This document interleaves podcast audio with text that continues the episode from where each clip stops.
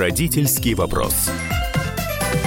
Здравствуйте, наши уважаемые радиослушатели. Мы продолжаем наш разговор. Родительский вопрос в эфире. Сейчас, вот, на мой взгляд, очень важный разговор будет. У нас э, в студии Анатолий Анатольевич Хитров, владелец научно-производственного объединения «Биомедицинские инновационные технологии». Анатолий Анатольевич, добрый день. Здравствуйте. Слушайте, вот такой вопрос. В советское время очень много, я, я помню, было материалов, информации про йодированные продукты и вообще о роли йода в рационе. Были специальные, даже йодированную соль продавали последнее время почему-то этого нет. Мы изменили э, точку зрения наши медики на использование йода при развитии ребенка или просто не хватает таких препаратов? Да нет, э, маловероятно, что медики изменили, потому что статистика, к сожалению, говорит обратное. Вот, например, на текущий момент почти ну, миллион детей состоят на диспансерном учете по поводу заболеваний щитовидной железы. Вот. Так, и, а какая и, связь? Я сейчас расскажу. Из них 90% ага. случаев связаны с хроническим дефицитом йода в питании и требует проведения соответствующих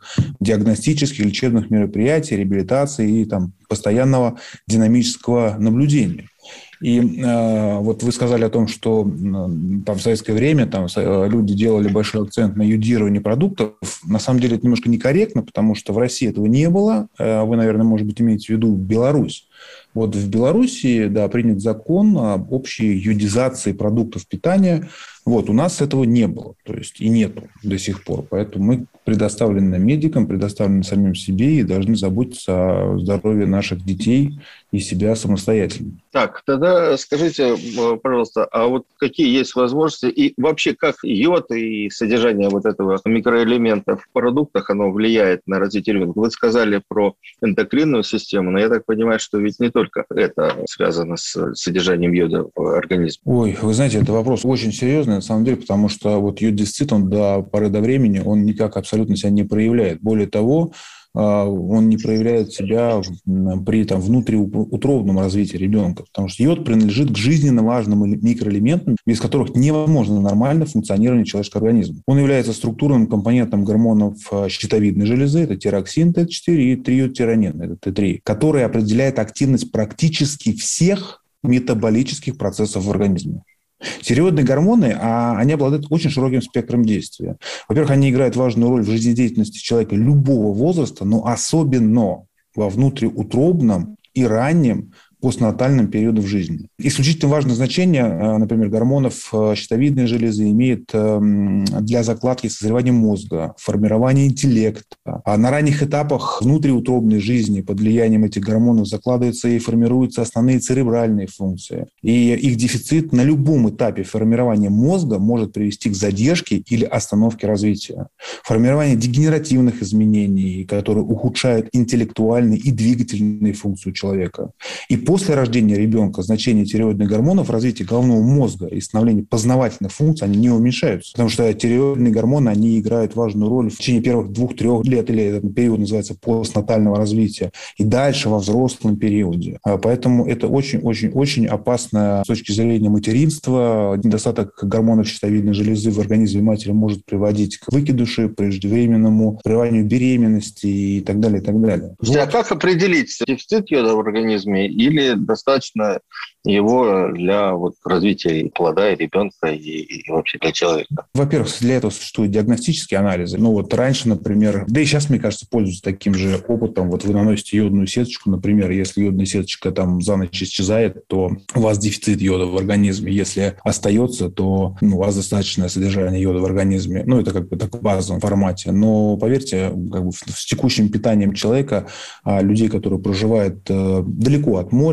дефицит йода практически практически постоянен. Поэтому тут э, можно сходить, сделать анализ и убедиться в этом. Так, что делать? Вводить в рацион источники продуктов, которые содержат йод. Ну, а как? Мне надо на упаковке читать, содержит йод? Или есть какие-то продукты там, или препараты, которые могут компенсировать ну, недостаток йода в организме? Конечно, конечно. Как бы есть препараты солей йода, юдиты, юдаты, калия. Они повсеместно распространены в аптеках. Для ребенка есть, например, там детское питание с гидролизатами ламинарии. А для взрослых есть сама ламинария, которую можете покупать в виде там, шинкованной морской капусты, либо там в таблетках и так далее. Можете употреблять э, препараты синтетического йода, вот соли йода. Я все-таки за морскую капусту больше, потому что ну, мы много лет этим занимаемся, во-первых, как компания. Мы разрабатываем биотехнологии как раз для того, чтобы морская капуста хорошо усваивалась. И я даю свое предпочтение органическому йоду в принципе. Не обязательно из морской капусты. Это может быть морская какая-то живность, там, рыба, креветки и так далее.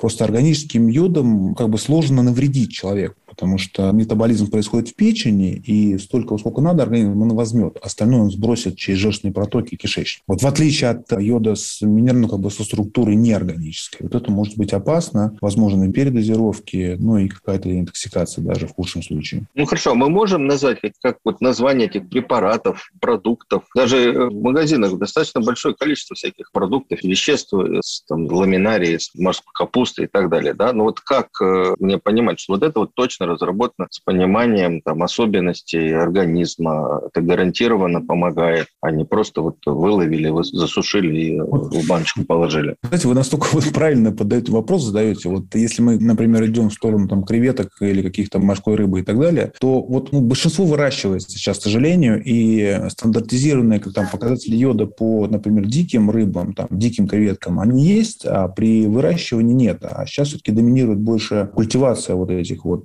продуктов. Что касается водорослевого сырья, тут все понятно, как бы она не, ну, не культивируется, в основном это прекрасно подается добыче. Но тут есть нюанс, понимаете, вот как и любая трава в человеке, она не усваивается более чем на 10-15%, потому что стенка растения любого, она состоит из целлюлозы, гемицеллюлозы и пектина. Поэтому, когда мы говорим о том растительную пищу, мы говорим много о клетчатке, это как раз речь об этом. А и водоросли тоже имеют очень плотную стенку растения, которая защищена как раз, которая состоит состоит из вот этих микрофибрилцеллюлозы, пектина, гемицеллюлозы, которые мы расщепить не можем. У нас нет таких ферментов. В отличие, кстати, от жвачных животных, таких как, например, лошади, коровы. Как раз наша компания этим занимается тем, что мы создали биотехнологию, которая расщепляет эти полисахариды, и вот все полезное, все, что в водорослях есть, оно становится очень хорошо усваиваемым человеком. Поэтому вот и детское питание с гидролизатами морских бурых водорослей – это как раз-таки очень хорошо и легко усваиваемая форма для человека, начиная там с детского периода, с трех лет. Ну, давайте не будем стесняться, назовем, как мне вот этот препарат найти или там Вы знаете, питание в магазинах, по интернету заказать. Очень просто. Вы можете написать в поисковике детское питание с морскими водорослями, ага. детское питание с ламинарией, ну или назвать сам бренд. Бренд называется «Умный ребенок». Все просто. Кстати, вот знаете, я вспомнил, когда мы начали с вами разговор про советское время и йодированные продукты, я помню, что одним из аргументов было то, что говорили, что йод очень влияет влияет на формирование когнитивных, умственных способностей. В основном, как раз для школьников это важно, для ребенка. В то время, когда формируется мозг, формируется такая умственная активность. Вот сейчас это подтверждено. Что происходит при правильном потреблении йода у школьника, например? И еще раз, я все-таки больше сторонник продуктов органических. Вот просто калий-юдит или юдаты, как монокомпонент, они недостаточно хорошо усваиваются и включаются в обмен, потому что для усвоения усвоения йода нужно еще много сопутствующих элементов. А в организме, вот мы говорим только об интеллектуальной способности. Но послушайте, если у нас есть гипотиреоз, вы понимаете, что в организме нарушаются обменные процессы энергетические, белковые, минеральные. Вот если ребенок развивается, например, там 14-15 лет, и идет к нарушению синтеза половых гормонов, процессов нормального развития, строения и функционирования головного мозга, сердечно-сосудистой, если мы дальше идем, пищеварительной, костно-мышечной системы, системы. Правда, это очень опасная история, если у вас есть проблемы с достаточным количеством гормонов щитовидной железы. Вы можете, конечно, что-то ну, увидеть, как-то еще диагностировать себя, если у вас там подавленное настроение, депрессия, мерзлявость, выпадение сухости, ломкость волос. Или, например, вот базовая сопутствующая история с гипотиреозом – это набор лишнего веса при обычном питании, снижение аппетита, у женщин а, там нарушение менструального цикла, недостаток а, этих гормонов связано с фиброкислотой молочно-снозной мастопатии у женщин. Щитовидная железа, знаете, как он называет? Ее называют дирижером оркестра в эндокринной системе человека.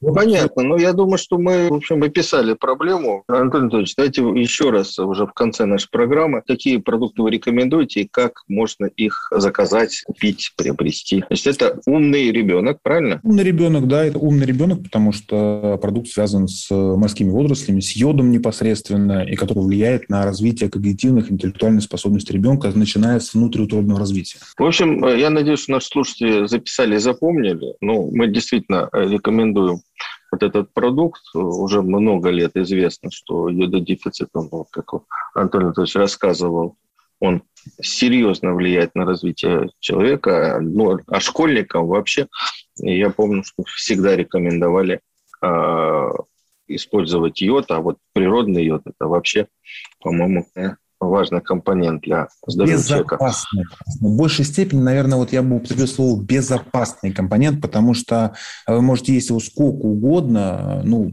излишек, извините, как бы, ну, это вот вы сбросите в туалете, все, то есть ничего в этом страшного нет. Хуже не будет. Хуже Понятно. Не будет. Да, да. Но, но, будет, но лучше будет точно. Изменится жизнь сто процентов. Вы даже на уровне энергетическом обмене, мышления, энергии, вот вы это почувствуете сразу. Я напоминаю, что у нас в эфире был руководитель научно-производственного объединения биомедицинских инновационных технологий Анатолий Анатольевич Петров. Говорили мы о пользе природного йода для развития ребенка. Я Александр Милкус. Спасибо вам за участие в программе, Анатолий Анатольевич. Да, спасибо вам большое. До свидания. Будьте здоровы и прежде всего всегда думайте о себе и о своей семье семье. Все зависит от вас. Это правильно. Спасибо. Спасибо вам. До свидания. Всего доброго.